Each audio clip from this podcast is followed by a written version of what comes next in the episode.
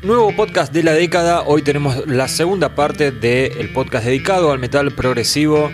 Estamos repasando los últimos 10 años en estos podcasts de Headbangers porque hace algunos meses ya editamos el libro de la década donde escribimos y contamos las historias detrás de 100 discos editados entre 2010 y 2019. Mi nombre es Hugo García, soy el editor de la revista Headbangers y hoy, al igual que la semana pasada, nos está acompañando Ernesto Tito Aymar, nuestro especialista en metal progresivo. ¿Cómo estás, Tito? Hola, Hugo. Bueno, les decía que acá, lo, como siempre, lo que hacemos en este podcast es le damos un poco de contexto a lo que podés leer en el libro. La idea es no repetir contenido, sino aportar algo diferente. Y bueno, la semana pasada habíamos estado repasando, primero que nada, cómo había comenzado el milenio. Después estuvimos hablando de los nombres eh, más fuertes: Dream Theater, eh, Symphony X, Aerion, Face Warning, Tool. Bandas que, digamos, tienen una gran trayectoria pero que se habían estancado por diferentes motivos, ¿no? Y también estuvimos repasando algunos nombres que se terminaron consagrando como referentes en estos últimos 10 años. Me refiero a grupos como Opeth, como Devin Townsend, eh, muchos solistas, ¿no? Isan, eh, Steven Wilson.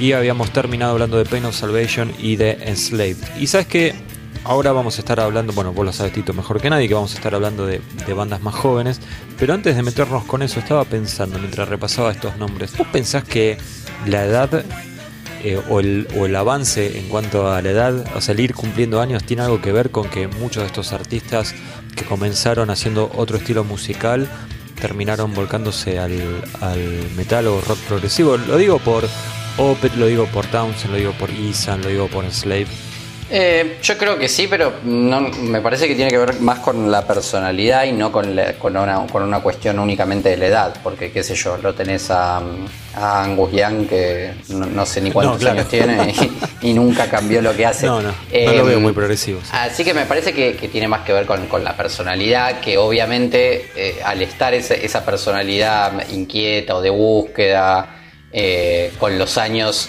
yo creo que lo, que les pasa es que van perdiendo eh, preocupaciones del qué dirán o, quizás eh, ese tipo de, prejuicios y, se largan a hacerlo. Y cuando ven que les va bien, como en el caso por ejemplo de Opet, eh, ya le toman el gustito y disco a disco dicen que cada, vez les importa menos lo que, su, lo que sus fanáticos vayan a pensar. Aún así, eh, nunca terminaron, nunca editaron un disco que, haya espantado a todo su público. Pero no, no hay algo también de, viste que uno a medida que va, va cumpliendo más años se va poniendo viejo y tal vez em, eh, empieza a, descubrir música que en algún momento o ni siquiera la escuchó o si la escuchó, digamos, no, no, no, le había dicho nada. Y, o sea, a mí me pasa que a veces termino escuchando bandas que en algún momento no, mm viste, las escuché y dije, no, esto no es para mí, y ahora lo escucho y digo, che, está bueno, y tal vez ya no me quedo tanto con, el costado más agresivo de la música y, puedo rescatar otras cosas. No, es verdad, y esto que, que decís, o sea, es verdad, y curiosamente no se da a la inversa, o al menos no lo vi nunca a la inversa. Es decir, eh, yo vos, mucha gente que, y muchos músicos de estos que estamos hablando nacieron en el metal, de adolescentes escucharon mucho metal, les amaban el metal. Y hacían metal. Claro, claro. Y a medida que fueron creciendo, fuimos creciendo, eh, fuimos expandiendo nuestros gustos, nuestras influencias, cada vez escuchando más cosas. Eh, hay, casos en los que no pasa, pero no importa, digamos, es, es común que, que pase. Pero me cuesta buscar casos que, por ejemplo, una persona que de adolescente hacía música de rock sinfónico únicamente, o de, no sé, o de pop, o de, o de rock progresivo, termina haciendo black metal cuando tiene 40 o 50 años. Eh, qué sé yo, hay, no sé, por ejemplo, no sé, no sé por qué ahora se me ocurrió Anselmo, viste, que hacía, pero nunca dejó de ser extremo Anselmo, sí, o sea empezó haciendo metal noventoso, bueno, ahora hace black metal o hace un par de años empezó a experimentar con el black metal sin dejar de hacer lo que lo, que, lo caracteriza. Sí, sí. Pero no, no se da, viste, un caso tan extremo de alguien que nunca estuvo relacionado al metal que termina haciendo metal extremo con el correr de los años. No, además si llega a ser el caso vamos a decir que es un poser, así que mejor, mejor que no lo haga. Bueno, decíamos entonces que eh, hoy nos vamos a estar centrando más que nada en bandas más, eh, más jóvenes, ¿sí? Eh, de hecho, hay algo que podríamos denominar el Big Four de la última década, hablando de metal progresivo, Yo hago una salvedad, no sé si vos estás de acuerdo, en que este Big Four, a diferencia del del trash, porque el Big Four del trash son las cuatro bandas más populares del trash, o al menos lo fueron en, el momento en que se habló de ellas, ¿no? Metallica, Megadeth, Slayer y Anthrax. En este Big Four me parece que eh, sería el Big Four artístico, porque no creo que ninguna de estas cuatro bandas tengan ventas más eh, importantes que las que estuvimos mencionando la, semana pasada, ¿no? que las bandas que mencionamos en el podcast anterior. Sí, sin duda, ese, va más a, al Big Four de, bandas surgidas o, que tuvieron sus mejores años en esta década y no tanto a la, convocatoria o al nivel de ventas que tiene. Es otra. Es denominarlo simpáticamente Big Four porque, bueno, esa gira medio que cambió un poco la manera de. o, nos dio una, una herramienta simpática para, para destacar agrupaciones dentro de- de- de cada género.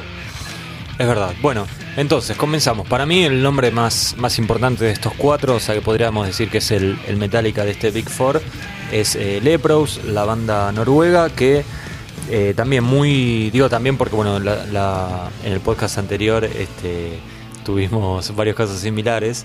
Eh, me río por otra cuestión. Sí, sí. Eh, y vos sabes por qué.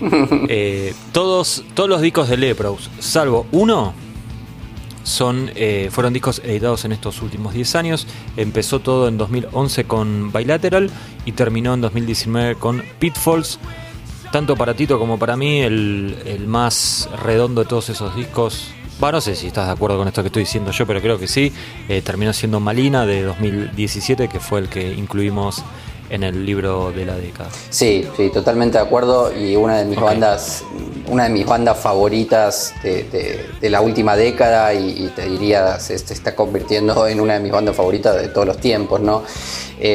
La verdad que, que disfruto mucho la música de, de Lepros, una banda que nace como, la, ba- como los, o sea, los músicos de Lepros son los músicos que oficiaban como sesionistas de, de Ixan solista, ¿no? Entonces por esto en el podcast pasado decía que Ixan se terminó convirtiendo en, en casi un mecenas de, de lo que es Lepros. Sí, Eh, cuando Tito dice Isan, es eh, que yo digo Ayan, o sea, se puede pronunciar Sí. de 40.000 formas diferentes, estamos hablando del tipo que está al frente de Emperor. Exactamente. Y cuando él empieza su carrera solista, los músicos que, que lo ayudaban para, para tocar en vivo y a veces para grabar también en el estudio eran justamente estos chicos de, de Lepros, que son muy jóvenes y como, como bien dijiste vos, casi toda su carrera se concentra en esta última década. Sí, Y de hecho el primer disco, ellos empiezan haciendo un, un metal progresivo con algunas cosas de metal extremo, pero, Sí. pero ya, ya en el inicio, viste, no era una cuestión que eran death metal progresivo o black metal progresivo. Tenían elementos de- de- del metal extremo, pero no, no había una base ultra extrema y, y ya se notaba esta cuestión de, buscar sonidos sobre todo eh, relacionados con otros géneros. Eh, el, modo de cantar de Einar Solberg, que es el, cantante, tecladista y principal compositor de la banda, se terminó con- convirtiendo en, yo creo que en una de las, de las marcas registradas ¿no? del género, esta, esta manera de que tiene él, ese, ese falsete medio, medio juguetón que tiene y sufrido, se terminó convirtiendo en, la marca registrada más, más fuerte de la banda. Sí, una banda que cumple con eso que hab- hablábamos la, la semana pasada, ¿no? De, de que no, no entra dentro de lo progresivo por una, por una cuestión de, che, mirá lo bien que tocan o mirá la cantidad de notas que meten en, en un segundo y medio, sino por esto de ir eh, modificando su propuesta, más allá de que son reconocibles todos los discos, sobre todo también por el tema de la voz, ¿no? Que es como lo que más se destaca, pero como que no le tienen miedo a nada, ¿no? Como que fueron cambiando y no me sorprendería que el próximo disco sea también diferente y ya en estos últimos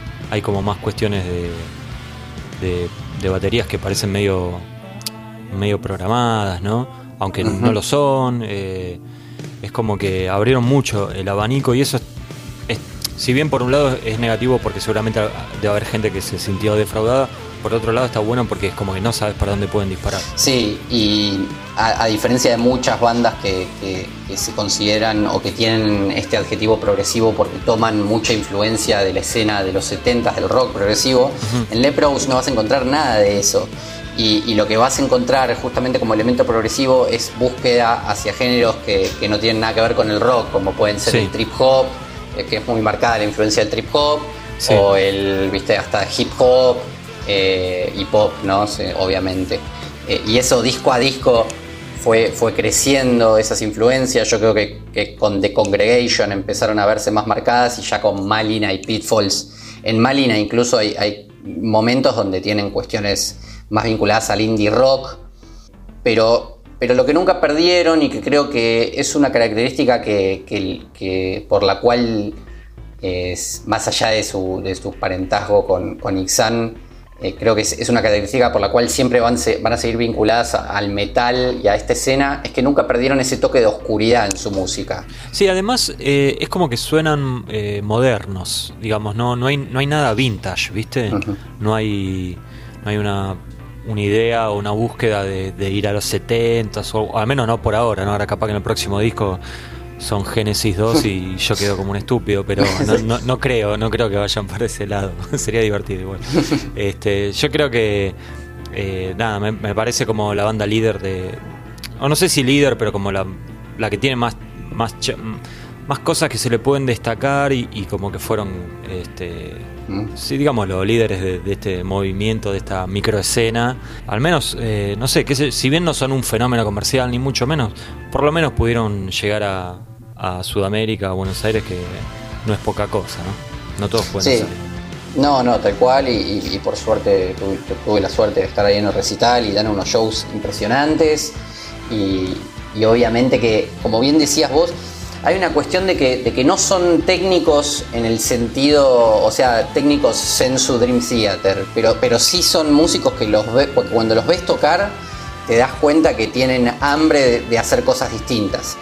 Y desde el, desde el batero Bart Kolstad, que supo tocar en, por ejemplo, en, en Borgnagar, de hecho vino con Borgnagar Argentina y también tocó con, con personas como Gal vos, vos sabés que también tiene un proyecto que toca la batería junto con un DJ. Entonces, sí, muy raro. Se, Viste, se ve que, el tipo es súper capaz con, el instrumento y que tiene un hambre de hacer cosas distintas. Y cuando lo ves en vivo tocar sus movimientos, cómo, cómo golpea los platos, cómo, cómo se mueve en la batería, te das cuenta que no es un baterista tradicional. Y ni hablar de, los guitarristas de, de Thor Surke eh, y de Robin Ognedal, que, que meten unos sonidos muy particulares, son estos guitarristas que son más buscadores de sonidos que, demostradores de habilidad, yo creo, digamos que, va un poco por ahí la búsqueda. Bueno, vamos a dejar acá a Lepros porque si no va a aparecer el especial de Lepros, así que si, si Lepros, bueno, acá se empieza a poner un poco más difusa la cosa, ¿no? Yo decía que Lepros podía ser el Metallica de este Big Four artístico, no comercial.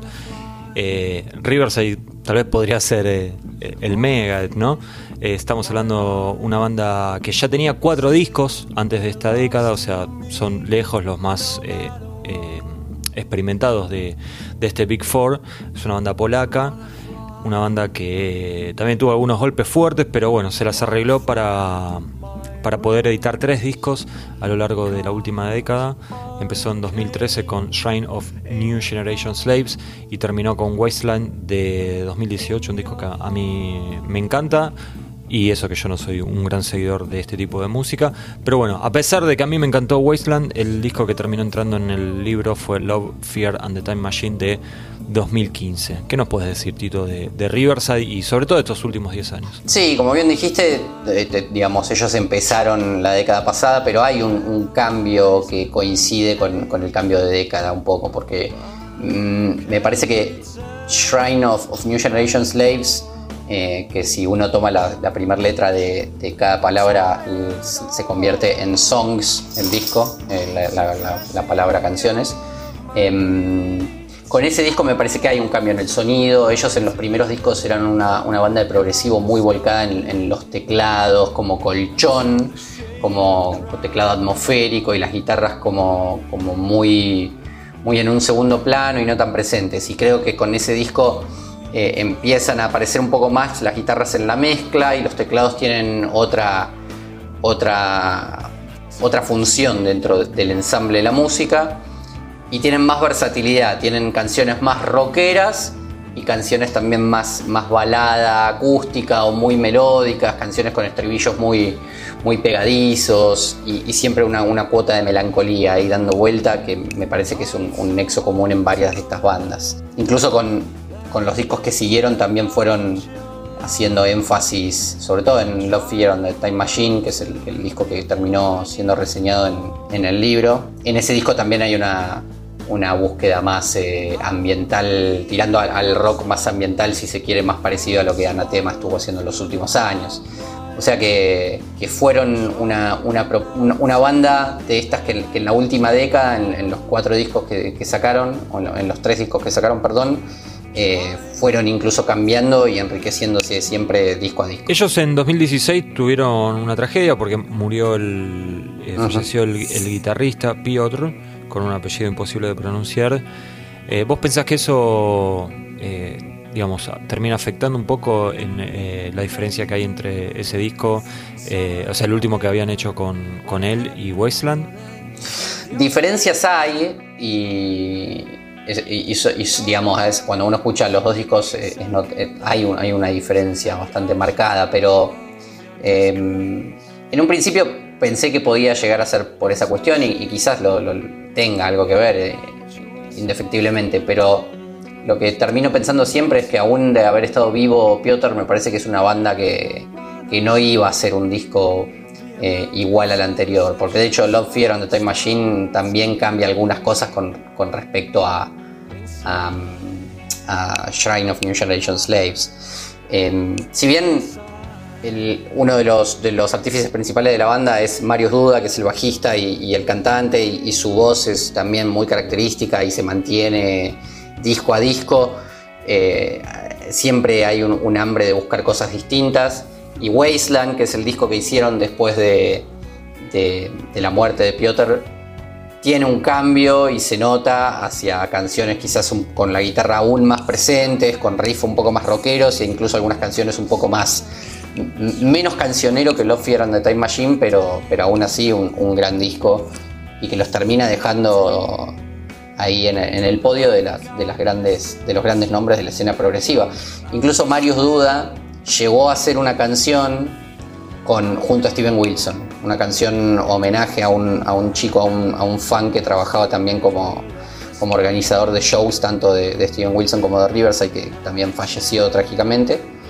Y él había dejado una, una letra para, para, algunas canciones y entre Steven Wilson y, y Duda colaboraron entre ellos para, para, dar forma a esta canción que, que lamentablemente no está editada en formato físico, pero que es súper recomendable. Sí, eh, vos sabés que al igual que mm, creo que no lo mencionamos cuando hablamos de Lepros, que el vocalista, eh, lo cuento porque lo, lo dice abiertamente, ¿no? no es que estoy siendo periodista de chimentos, que en el caso de, mm, de Lepros el, vocalista eh, tiene problemas de, o tuvo problemas de depresión, ¿no? Y, depresión. y esas cuestiones más, más mentales. en Marius Dudas también estuvo antes de mm, o sea, estuvo muy deprimido antes de, este disco de Love, Fear and the Time Machine. Lo que cuenta en el libro, eh, lo pueden leer, ¿no? Pero así rápidamente es que, fue muy difícil poder grabar ese disco porque todavía estaba, estaba peleando, estaba batallando con, la depresión y bueno, y también este, tuvo la muerte esta que, mencionaba Tito y, increíblemente todavía no, sabía ¿no? Lo, que le iba a venir, ¿no? Que eh, después fue el fallecimiento del, guitarrista. O sea que la verdad que sí, bastante, bastante complicado. No, y además súper prolífico, súper prolífico porque más allá de Riverside tiene su, proyecto solista, va, solista, tiene Lunatic Soul, que es un, proyecto paralelo. Que, también tiene como, yo creo que ya con el que sacaron, eh, con el que editaron este año debe venir por el sexto disco más o menos. Y a su vez Marius Duda también tiene como presencia en redes o en YouTube sacando algunas canciones, es así, solistas, como canciones más experimentales o algunas cosas que no edita en formato físico. Entonces me parece que eh, esta cuestión de mantenerse sumamente activo y buscando todo el tiempo hacer cosas nuevas con la música debe ser una manera, una herramienta de, batallar con, con esta enfermedad. Bueno, Tito, entonces cerramos acá el apartado de Riverside y tenemos que hablar de Haken, en este caso una banda del Reino Unido, que todos sus discos son editados en eh, la última década, salvo por... No, no, todos, perdón, salvo uno que salió en este 2020. Pero bueno, este comenzó en 2010 con Aquarius y llegamos hasta Vector en 2018. ¿Qué nos puedes decir de Haken? Que estuvieron acá, ¿no? No, no hace tanto. Sí, en, si no me equivoco, en enero del 2018 tocaron acá en, o en enero del 2019 tocaron en, Buenos Aires, en Groove. Em, bueno, Haken comienza siendo una banda bastante parecida a Dream Theater, ¿no? O, más de molde progresivo eh, que, le puede gustar al, fan promedio de, Dream Theater. Y con, lo cual te imaginarás, ¿no? Destreza musical al 100%. Sí. Y, bueno, peripecias por todas partes. Pero con el tiempo y sobre todo a partir del disco de Mountain, que es el, disco editado en 2013, la verdad que le, le encuentran una vuelta de tuerca y, al igual que, quizás no al igual que Lepros, pero, pero como otras bandas, uno con The Mountain empieza a encontrar influencias o cuestiones que no había en, los, discos, en los primeros discos que eran más de molde, ¿no? Y, ya empieza a ver sonidos que te recuerdan a cosas como, no sé, como a Queen o, incluso a cosas más, más ochentosas como a, Toto, a Journey. Em, entonces, sin perder esa cuestión técnica, porque la mantienen todo el tiempo, esta, esta, cuestión técnica, y son músicos realmente excelentes, y creo que de todas las bandas que vamos a mencionar, esta es la banda nueva que más debería gustarle al, fan de Dream Theater o al fan del metal progresivo que busque ese tipo de cosas. Sobre todo incluso el disco que editaron este año, que, vuelve más hacia las raíces del grupo, eh, son, son discos que, que deberían gustarles sin duda. Yo me quedo con, discos como The Mountain o Affinity que hacen más hincapié en esta cuestión de búsqueda, con, canciones un poco más ambientales. De hecho, Affinity es el disco que a mí más me gusta de Haken y es el que, el que más abre el abanico. Y tiene incluso en, una de sus canciones, y que para mí es la mejor canción de Haken, que se llama The Architect, lo tiene como invitado a Einar Solberg de Lepros. Pero así todo, ya te digo, nunca, a partir de ese momento, Haken nunca dejó de de buscar nuevas cosas e incluso en Vector, que es el disco que le sigue a Affinity, se vuelven más agresivos y tienen cuestiones de, metal mucho más, eh, las distorsiones de la guitarra son mucho más, eh, mucho más fuertes, mucho más graves eh, y tienen incluso segmentos bastante más agresivos que hacen recordar, qué sé yo, a bandas como Between the Barrier and Me, que son bandas de metal progresivo que tienen una cuestión más, más americana en el sonido y una agresividad que no tiene que ver con el death y con el black, sino un poquito más tirando al metalcore. Bueno, y el cuarto en discordia es Caligula's Horse, una banda australiana, eh, un producto exclusivamente de esta última década, porque su primer disco es de 2011 y el último es de 2017. Este, podríamos decir sin dudas que estos sí son, son los soundtracks de, este Big Four, ¿no? Porque creo que por lejos es como la, menos popular, es como la. Capaz que el hecho de ser australiana también tiene que ver, ¿no? Por una cuestión de distancia y todas esas cosas que eh, siguen influyendo al día de hoy en la industria musical. Este, sin embargo, es una banda nada, bastante buena y con muy lindos artes de tapa, además. Sí, una, la verdad que, como decís, tal cual, es, yo creo que es una de las bandas más chicas y que todavía están en proceso de crecimiento. Sí. Pero que tuvieron, la verdad que tuvieron, sobre todo con el disco In Contact del 2017, tuvieron un salto de calidad muy, muy bueno. Ellos empezaron siendo una banda gent, o Dient, o como, eso. Empezaron siendo una banda Digent con, con su primer disco Moments from the Ephemeral City. Y lo mismo que, que, mencioné con, las otras bandas, ¿no? Fueron cambiando su sonido, incluso en el disco Bloom. Bloom es un disco que, yo se lo recomendaría al, fan de Opet que extraña eh, un poco la, agresividad y los riffs más extremos. En, Caligula Horse no, no, hay voces podridas, pero en ese disco los riffs de las guitarras hacen recordar mucho al, al Opeth de, Blackwater y de, y de Still Life. Em, ya con In Contact ya se nota un, progresivo, una cuestión progresiva mucho más marcada y una cuestión melódica eh, muchísimo más sutil, ¿no? Melodías bastante más sutiles, menos agresividad en las guitarras, una voz muchísimo más melódica, por momentos parecida a la de Maynard de Tool, por momentos, no, es un calco, pero tiene una cuestión ahí de, influencia de Maynard, me parece. Así que yo creo que es una, agrupación que, sabe balancear bien la cuestión extrema con la cuestión progresiva y al menos hasta ahora como que parece no, inclinarse hacia ningún lado, sino que lo mantiene balanceado. Y de hecho este año editaron un disco, Rise Radiant, que mantiene bastante bien la línea de, de In Contact, que fue el, gran disco de, de Caligula En la última década. Esto que te voy a preguntar, tal vez te lo tendría que haber preguntado antes de empezar a grabar, porque ahora en una de esas te agarro medio Orsay y, y no va a quedar lindo, pero si Caligula Horse es el Anthrax en este Big Four imaginario, ¿no? ¿Quién sería el Exodus? O sea, el, el quinto que se quedó afuera, que no pudo entrar en este Big Four. ¿Se te ocurre algún nombre? Uf, eh, y yo mm, así, Between the Berry and Me te tiene, tiene fichas para, para, para, para tener ese, ese mote quizás. Eh, es una banda que le va bien, Between the Berry and Me. De hecho, iba a hablar de ellos un poquito más adelante, Sí, pero ahora, bueno, ya que estamos. Sí, pero, pero yo creo que, que tenían tienen la ficha como para. Y de hecho, si alguien viene a discutirme, que seguramente pasa entre Anthrax y Exodus también, ¿no? Si alguien quiere discutir si Caligula Horse eh, es menos que Between the Buried, probablemente, porque aparte fueron menos prolíficos.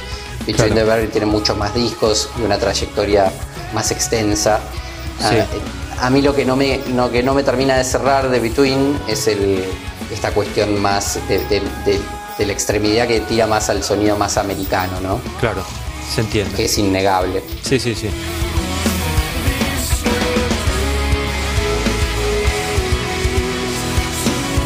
Es el momento de hablar eh, de la frontera entre el progresivo y otros géneros, porque a mí me da una sensación, Tito, de que es como que cualquier cosa que mixtura géneros, que es un poco técnica, o si hay un cambio radical en la dirección del artista o, del, solista o de la banda o lo que fuera, es como que rápido se, tira el mote ¿no? de progresivo. Y lo más curioso es que los músicos que viste que los músicos en general tienen rechazo con cualquier tipo de etiqueta, ni hablar de, no sé, se me ocurre, qué sé yo, a ningún músico que hace stoner rock le gusta que le digas que hace stoner rock, lo detesta, por ejemplo. Ahora, cuando vos le decís progresivo es como que lo aceptan, está todo bien, es como si, por un lado me parece que saben como que es, eh, es una etiqueta como demasiado amplia, entonces no se sienten tan encasillados, y por el otro lado me parece que es, es una etiqueta que te da como cierto respeto, porque si estás dentro del progresivo, seguramente seas buen músico, ¿no? Es- sería raro que haya uno de madera haciendo progresivo. Sí, tal cual. El término progresivo a veces termina siendo una bolsa de gatos, ¿no? Donde, donde termina todo lo que es lo que lo que se sale un poco de la norma o lo que cambia un poco con respecto a lo que se venía haciendo termina siendo progresivo y muchas veces uno, uno entra en duda de si mencionarlo como progresivo o no.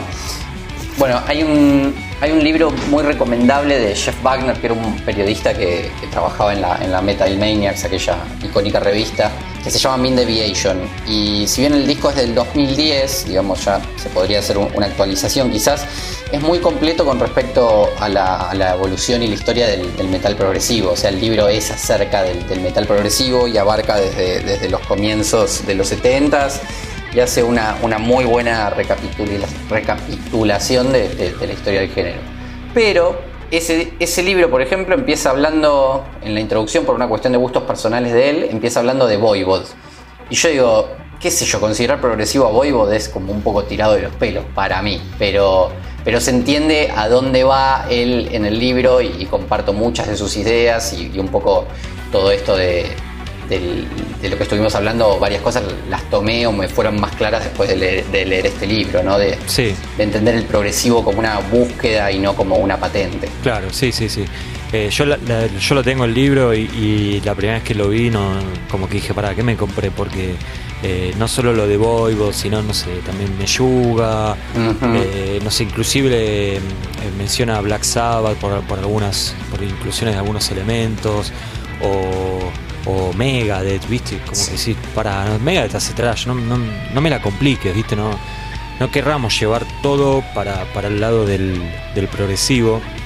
Inclusive a veces como que termino pensando que, no sé, si, si hoy en día una banda editara un disco como Justice for All, o, o mismo si hoy Metallica eh, editara Justice for All, yo creo que lo terminarían, la prensa lo terminaría metiendo dentro de lo progresivo, y a mí ya ahí me parece un poco exagerado, ¿viste?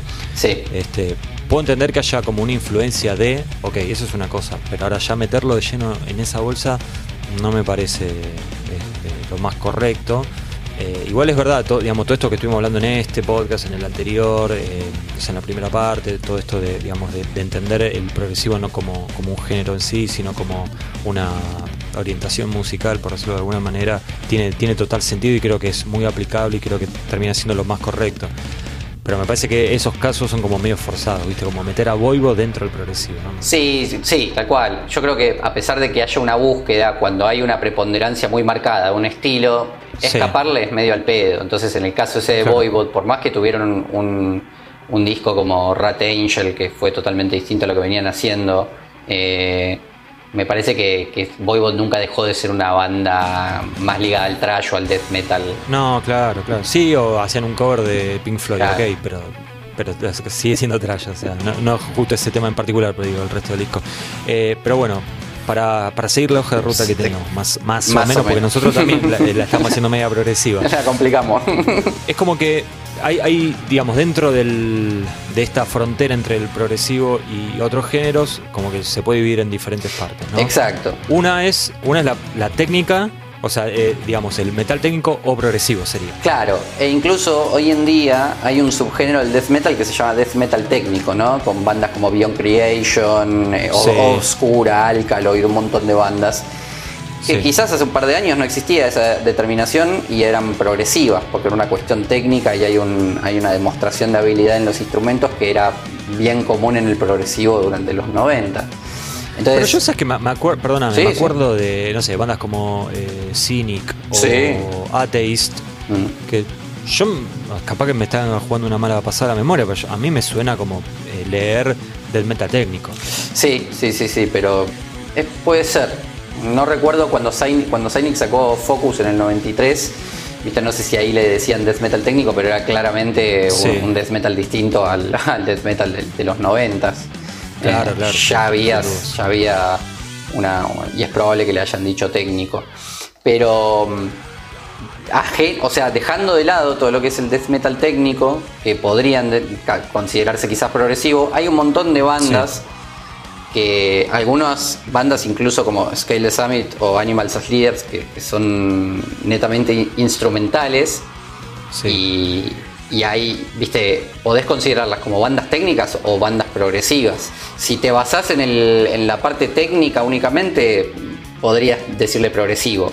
Quizás cuando uno ve que, si bien son discos muy desafiantes a nivel técnico y, hmm. que pueden ser, digamos, pueden gustarles a, muchísimos músicos que busquen justamente complejidad en lo que escuchan. Disco a disco no tienen tantas diferencias, entonces en ese sentido no, serían muy progresivos, sino que tienen un estilo particular y les gusta hacer eso. Claro. De hecho, um, por ejemplo, después de aquel disco del, del 93 volvieron en el 2000. De Focus. Claro, después volvieron en el 2008, si mal no recuerdo, con Tracy Nair. Sí, por ahí fue. Y después sacaron Kylie Event for Kindly Event, eh, ¿cómo era? Kindly Event to Free Us. Bueno, Kindly Event to Free Us, creo que se llamaba. Y, bueno, ahí ya era algo bastante diferente. Exactamente, exactamente. O sea, lo, poco que tenían de extremo en el 93 lo fueron dejando y bueno, Paul Masvidal fue haciendo de Signing una cuestión mucho más progresiva ambiental sin dejar de lado lo técnico. Pero sí, hay una cuestión de, de, crecimiento y de cambio. Claro, perdóname. Por ejemplo, viste, yo antes te decía que hay, la mayoría de los músicos odian las etiquetas, ¿no?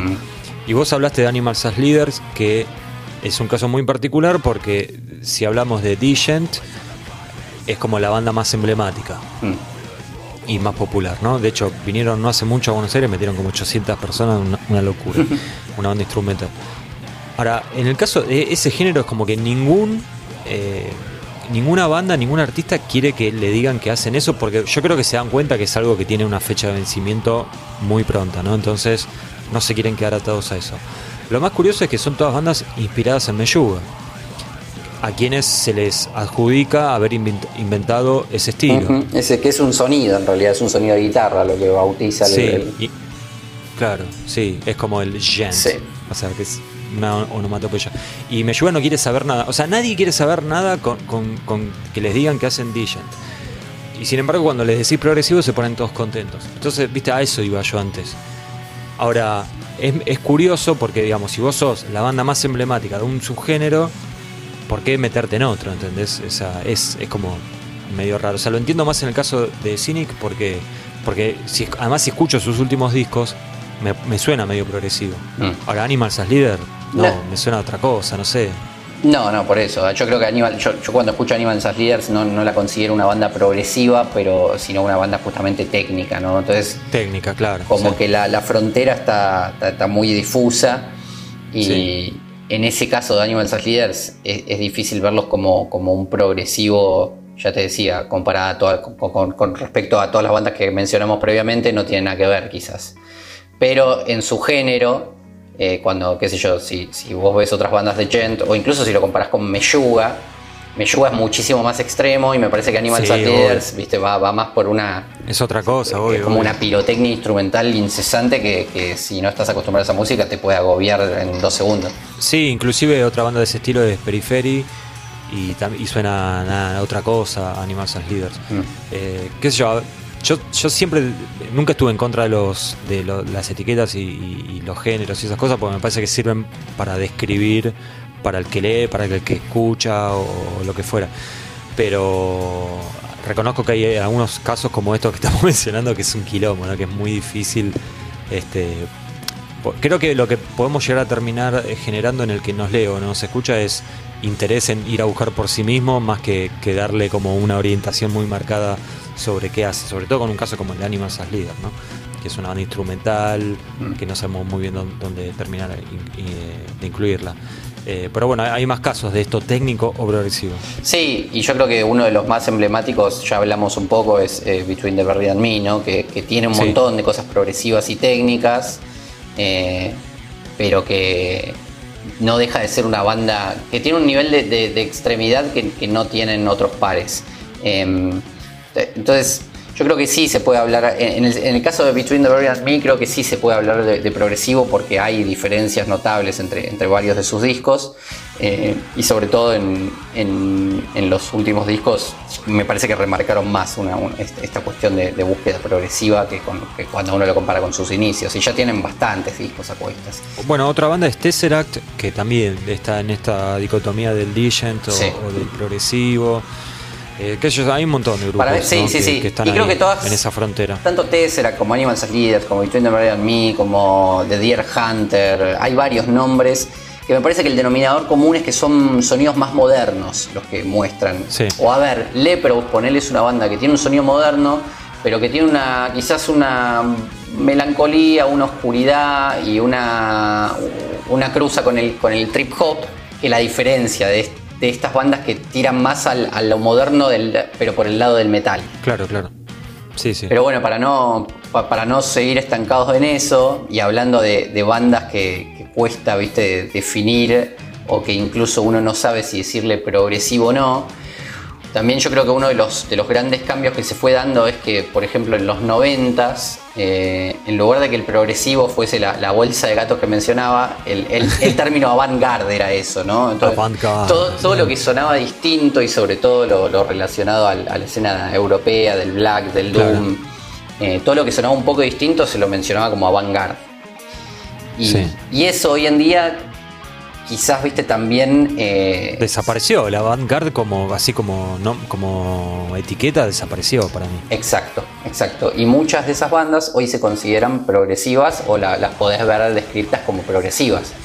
Quizás el caso más emblemático me parece de una banda que fue mutando y que hoy en día no tiene absolutamente nada que ver con lo que fue en sus inicios, pero que queda la duda de si llamarla progresiva o no, es Ulver. Los noruegos liderados por, por Christopher Rick pioneros del black metal y bueno. Banda complicada. Sí, totalmente. Y hoy en día ejecutores de, no, sé ni cómo llamarlo, porque es un synth pop eh, medio electrónico, muy ambiental, con, un poco de gancho, pero tuvieron también facetas en el medio muchísimo más, más, más eh, experimentales y una banda que, que, salvo por el último disco que, que se mantiene en, una, en la fórmula que, empezaron en el 2007, siempre, fue, siempre fue muy cambiante. Claro. Entonces, por ese aspecto es, es como el icono de, esta cuestión progresiva de búsqueda, ¿no? Porque si hay una banda que nunca se repitió a sí misma y fue cambiando, incluso cuando, cuando tuvieron sus tres discos de, de black metal o vinculados al black metal, cada disco era distinto entre sí. Entonces, si hay una banda que representa esa búsqueda incesante de nuevos sonidos y de nueva personalidad, es Ulver. Bueno, y hay más, más bandas, ¿no? Así de, digamos que se pueden meter en... Hay una que sacó disco este año, High Spirit Noir, que de hecho el último disco empieza que parece a mí yo me acuerdo de la primera vez que lo escuché dije qué puse Lepros empieza como con un sintetizador tal cual un disco muy muy volcado en los sintetizadores y Hate Spirit Noir la banda una banda griega también viste cuando, cuando empezaron con su disco debut Neuma eh, también es una banda nacida en, esta última década eh, los describían como black metal progresivo. Y si bien el, debut y el disco que le siguió tenían cuestiones de black metal, viste secciones con algunos blast beats y algunas voces podridas, ya de movida se notaba que era una, banda que si tenía algo de black metal iba más por el lado de Enslaved, con muchas influencias progresivas y mucho teclado eh, psicodélico dando vueltas, que se fueron acrecentando. Y en este disco del, del 2020 que vos mencionás ya hay una cuestión de sintetizadores más tirando a a sonidos ochentosos que en los, en los discos previos. ¿Algún otro ejemplo, Tito, de esto? No, y después yo creo que los, los unos que fueron precursores en todo este tema fue Arturus, eh, que también está relacionado con, con, Ulver, porque en un inicio estuvo Christopher Rigg involucrado, pero allá por, por los noventas aquel disco La Masquerada Infernale fue también una, una pateada de tablero ¿no? con respecto a todo lo establecido y un disco que al día de hoy sigue siendo difícil de catalogar. Y Arturus eh, mantuvo un poco esa, esa cuestión enigmática en su sonido. Si bien una banda que tuvo apenas un disco en la década pasada y apenas un disco en esta década, que fue Arcturian, cada uno de sus discos mantiene la calidad. Hay una, quizás una, una, cuestión sonora que ya es propia de ellos, que la mantienen y que no la fueron cambiando tanto, pero siguen siendo una propuesta muy difícil de catalogar y por eso el término progresivo viene bien cuando uno quiere tratar de, de simplificar una recomendación o una descripción, porque uno puede decirle black metal progresivo y, y, se acercaría apenas a lo que, a lo que escucha cuando, cuando, cuando escucha un disco de, Arturus. Y lo mismo pasa con una banda como Solefal, por ejemplo. Una banda que empezó siendo sumamente extrema y que en la última década ha sacado discos que muy dispares entre sí, con elementos folclóricos, elementos electrónicos, elementos que mantienen del black metal y que son por momentos súper cacofónicos e histriónicos, pero por momentos te, salen con una balada de guitarra acústica o con una balada de volcada en los, en los teclados o muy folclórica. Entonces, eh, muy, muy bipolares en ese sentido, pero es una banda que a mí me encanta, Solefal, que están liderados por, por Lars Nedland, que también están en bandas eh, como, como Bornager, por ejemplo. Bueno, y, y para cerrar todo, todo este segmento bien confuso, tenemos las que directamente uno como que no sabe muy bien cómo definirlos y eh, aparece ahí la etiqueta del, progresivo para, salvar las papas, ¿no? Bandas como Anatema, como Orphaned Land y dos casos más que vos me mencionaste que para mí son medio polémicos, mm. Soen y Solstafir, pero bueno, Anatema creo que es como el más emblemático, ¿no? Una banda que, qué sé yo, progresiva, no sé. Sí, yo creo, digamos, la mencionamos porque he visto que la, que la describan como progresiva. Sí, sí, va, ahí, siempre va y de hecho hoy en día están editados por K-Scope, que es este sello que, que es especialista en música progresiva. A mí me cuesta verlos como progresivo y, siempre los vi más como, como ambient rock, una etiqueta bastante ridícula, pero para mí acertada en, describir el sonido de los últimos discos de Anatema. No, no veo en Anatema cuestiones progresivas, pero cuando te pones a pensar que empezaron siendo una banda de Doom Death o de Gothic Doom y terminaron siendo una banda que por momentos era muy similar a Coldplay, bueno, hay una evolución y hay un cambio súper marcado que responde a, estándares progresivos. Me parece que por ahí viene la cuestión de que se, la, lo asocia el progresivo. Sí, y también de que, que ellos no, no, esconden su amor por Pink Floyd y me parece que eso también hizo que algunos periodistas hayan sumado 2 más 2, ¿no? Exacto. Eh, bueno, Orphaned Land creo que los habíamos mencionado, eh, sí, los habíamos mencionado la semana pasada. También otra banda muy complicada de, definir, ¿no? Sobre todo en los, no en los primeros discos. Y después, bueno, tenemos el caso de, de Soen, que empezó siendo casi un clon de, Tool, pero después fueron ganando personalidad. Sí, sí, sí, el último disco de Soen fue muy, muy celebrado y es, es, verdad lo que decís, el primer disco Cognitive era, era prácticamente una copia Tool, creo que no, no había no había dudas de eso. Soen, eh, no lo mencionamos, pero es la banda de, Martín López, el baterista que supo estar en Opet desde Blackwater Park hasta Ghost Reveries. Y también una, banda que, supo encontrarle una vuelta de tuerca, quizás no tan personal como, como las otras bandas, porque acá siempre encontrás cositas de, de Catatonia también, o de, o de mismo de Opet, algunas cosas, del Opet quizás más, más tranquilo, más progresivo, pero que sin duda supieron, supieron posicionarse bien y, y hoy son, son vistos como una, una banda eh, muy querida dentro del, del ámbito progresivo, dentro de lo que es la, la escena del metal progresivo, ¿no? Bueno, y la otra banda que me habías mencionado vos an- antes de empezar a grabar es Soul Staffir. Y acá Me parece ahí se te escapó la tortuga, Tito. Pero, Es una banda de post-metal. pero no, ¿no te parece que el término Post- post, post-rock metal. ¿No te parece que le queda poco? eh, ¿Le queda corto post rock metal? a Sí, sí, sí, E- ese es el tema. Le, le queda corto, es verdad que le queda corto. Por eso sería post-rock metal. Porque, por ejemplo, vos decís post metal y no sé, alguien puede pensar en, no sé, en Culto of Luna, por ejemplo. No tiene Sí, un- Neurosis, y no, nada que ver. No, lo que pasa es que es una banda que tiene esa cuestión monolítica de repetir, repetir, repetir para, para generar una emoción. Exactamente. Creo que es eso. Pero bueno, de ahí, de ahí a progresivo. mm. Yo creo que lo mejor que podemos hacer, eh, Maravilla, es salir de acá.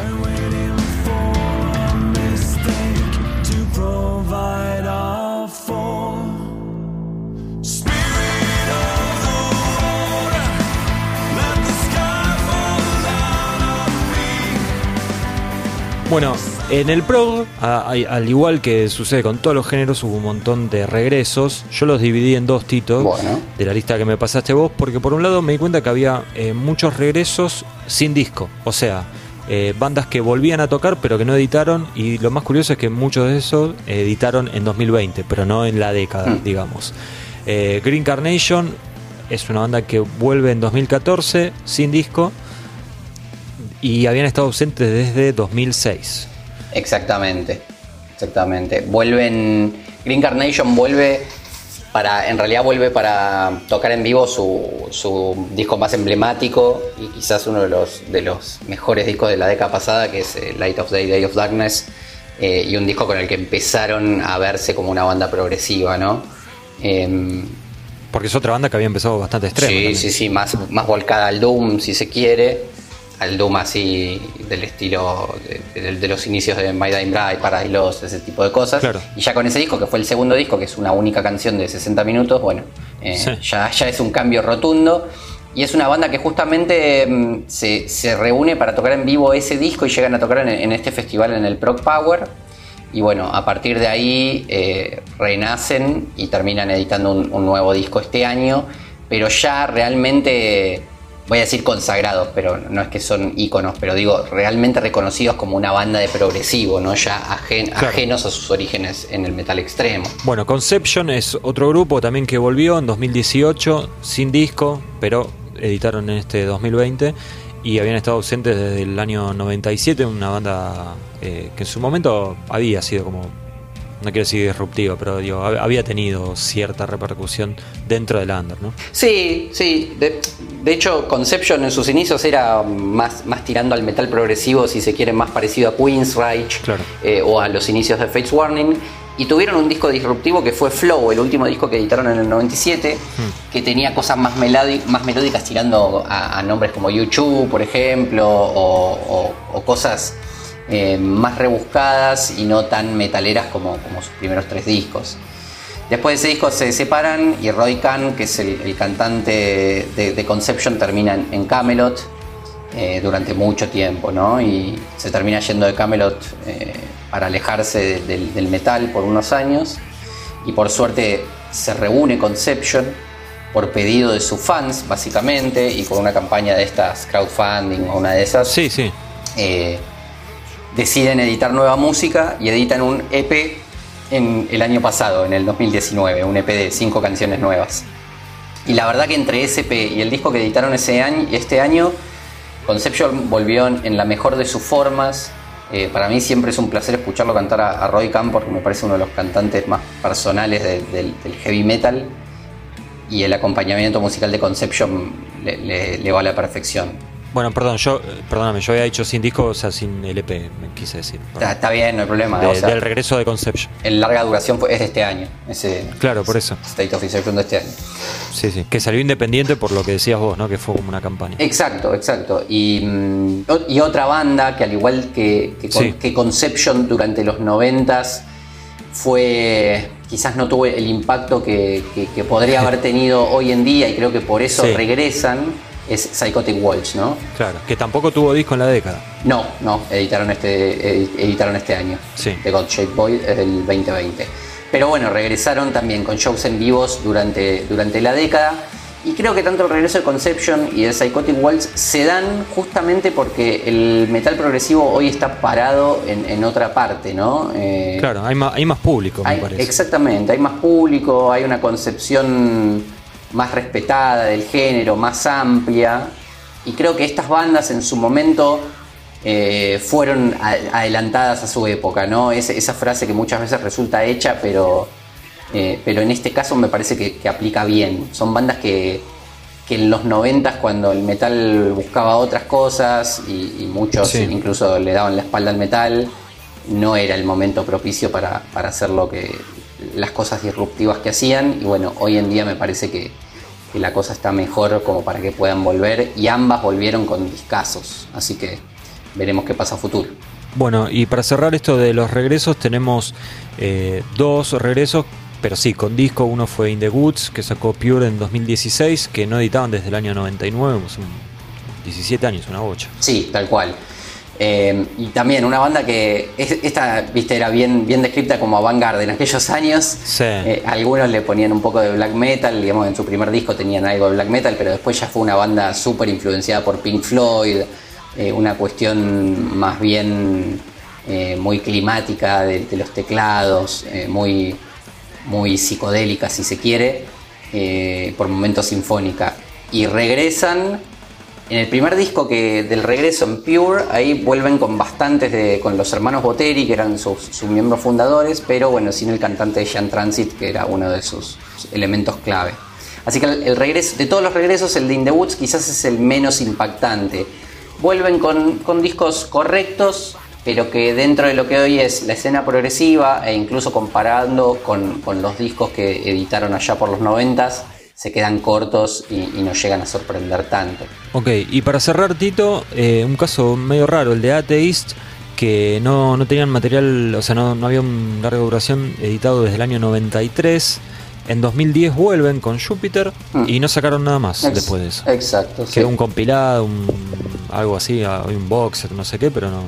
Como que quedó ahí en el ama. Sí, quedó trunca, una banda muy vinculada, viste, a- a- al primer Cynic, si se quiere, o, a- o- Sí, o sí. al Death progresivo. También. Y el disco del 2010 fue un buen disco, quizás no tanto como, como Unquestionable Presence o Elements de allá de los 90, pero, pero un buen disco así todo. Y la verdad que, que una pena que no hayan seguido, que no hayan editado más discos.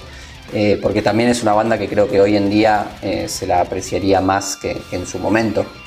Incluso viendo cómo Cynic eh, se fue de lo, de lo que hacían en el 93 y terminaron siendo un progresivo eh, muy alejado del death metal, me parece que A6 tenía más lugar para, para brillar y, y poder seguir siendo esa banda muy importante que, que fue en los 90 dentro del death metal. Bueno, obviamente hubo más regresos así rápidamente, Watchtower, Kansas y una banda que la conoce Tito nada más que se llama Anglegard. Una banda, Este- una banda sueca que, que- Sueca, que- sí. que influenció bastante a, a Opeth en su, en su lado progresivo. Ah, por ahí venía, por eso la quería decir. Bueno, momento de conclusiones, Tito. Pero antes de las conclusiones quería hacer una mención así muy por arriba de que me parece que uno de los eh, uno de los eh, elementos que, con los que contamos para, para graficar todo este, no sé si resurgimiento, pero digamos esta buena salud que tiene el, el metal progresivo hoy en día es que eh, no solo, no sé, está el libro este que mencionábamos antes, Min Deviation, editado, o el festival que habías mencionado vos, Tito. Eh, también hay otro festival que yo en la semana pasada se me había ido el nombre, que era eh, Beep My Friend, Mm. ese que yo te había mencionado que, que había tocado Townsend Ocean Machine completo. Pero también hay sellos, ¿no? Dedicados exclusivamente al, al metal progresivo, como Inside Out o K-Scope. Obviamente deben tener algún, alguna banda, algún disco que no es del, del Sí, género, sí, pero sí, el pero- 99% o el 98% de lo que sacan viene por ese lado. Así que me parece que son como señales ¿no? de que, de que el, el género goza de, de buena salud, más allá de, de nombres grandes como Tool, como Opeth, como Steven Wilson o alguna de las otras, o Dream Theater obviamente, también en, en, digamos, en las esferas más bajas también hay, hay como una, una buena salud. Eh, ahora sí, conclusiones. Yo creo que después de, de todo lo que estuvimos hablando en estos, en, en estos dos podcasts, creo que queda claro que hoy el género está pasando por, por uno de sus mejores momentos, contrario a lo que pasa con géneros, por ejemplo, como el power metal o como el thrash metal. Eh, yo creo que el progresivo hoy está, está en, en, su- en sus mejores años, por la cantidad de, de bandas que hay, por la cantidad de, porque ya no es una etiqueta que, de, un nicho muy chiquitito, sino que se convirtió en, una palabra y en un movimiento que abarca un montón de cosas distintas y en la cual uno puede moverse y elegir distintas cosas. Eh, y que de todos los géneros, obviamente, por, por, por- por- por cómo son sus características, es el, el menos cerrado de todos, ¿no? Entonces, Claro. es el que más posibilidades da a, a cambiar y a ver cosas nuevas. Obviamente que si lo tuyo es el, el death metal de vieja escuela, bueno, el progresivo no creo que te importe mucho lo que pasa. No, obviamente. Pero digo, si, si te interesa escuchar cosas nuevas y, y ampliar un poco tus gustos, conocer todo el tiempo cosas nuevas y que sean de buena calidad y, y buenos músicos haciendo música, eh, la verdad que el progresivo hoy en día ofrece un, abanico de posibilidades ca- casi infinito.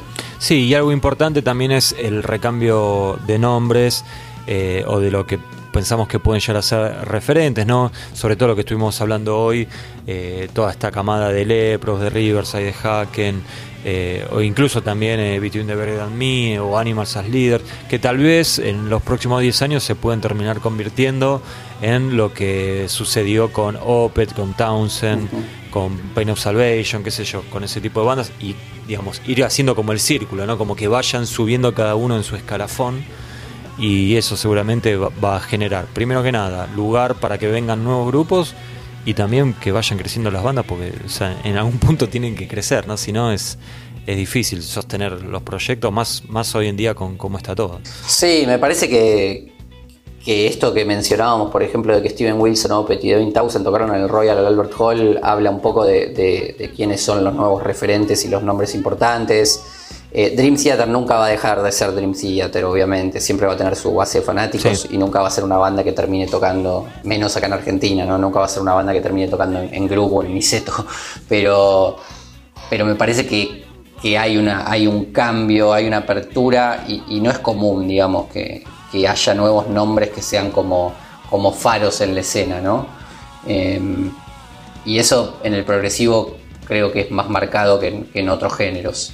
Porque, por ejemplo, en el trash, por más que Metallica siga, saque un disco cada 10 años y que, y que ya no sea el, el Metallica del trash, es como que siempre va a seguir siendo el referente del género. Sí. Mientras que acá en el progresivo se da. Se, lo que decía recién, Dream Theater nunca va a ser de ser un referente, pero me parece que varias bandas se le pusieron a la par y, Sí. y empiezan a, a guiar eh, nuevas generaciones de bandas que, que- que como, como ideal progresivo tienen otra cosa de la que era en la década pasada o la anterior. Bueno, Tito, hasta acá llegamos entonces. Este, creo que abarcamos gran parte de, un género, como dijiste antes vos, es demasiado amplio, debe ser el género más amplio posiblemente de la música pesada. Tal vez incluso porque a veces no es pesado, ¿no? Tal cual, y, eso es como, así como para terminar también me parece una de las cosas Sí. importantes, que dentro del género del metal es el que quizás eh, más versatilidad tiene, o sea, hay, hay gente de Sí. dentro del progresivo que le gusta el, el death metal, el heavy metal, el, no sé, el ska, el trip hop, y, y- y muchas bandas de, de géneros dispares se terminan volcando o, o convergen en esa búsqueda progresiva, pero algunos vienen desde el black metal, otros quizás desde el power metal, y el, y el término progresivo se, se adosa a esos géneros, ¿no? Entonces por eso tenés power Claro. metal progresivo, black metal progresivo, death metal progresivo. Pero en- sí, hasta trash progresivo. Exacto. Así que es, es como una posibilidad que tienen las bandas de cualquier género de, de- de- de hacer algo distinto, de buscar algo distinto. Sí, lo único que falta es el punk progresivo, ¿no? Sí, eso no, todavía no lo vimos. No les demos ideas. sí. Bueno, hasta acá llegamos. Entonces, eh, Tito, gracias por tu tiempo, por tu dedicación y gracias a ustedes por escucharnos. La semana que viene estaremos abarcando otro subgénero y hablando de lo que sucedió en los últimos 10 años. Gracias por escucharnos. Chau.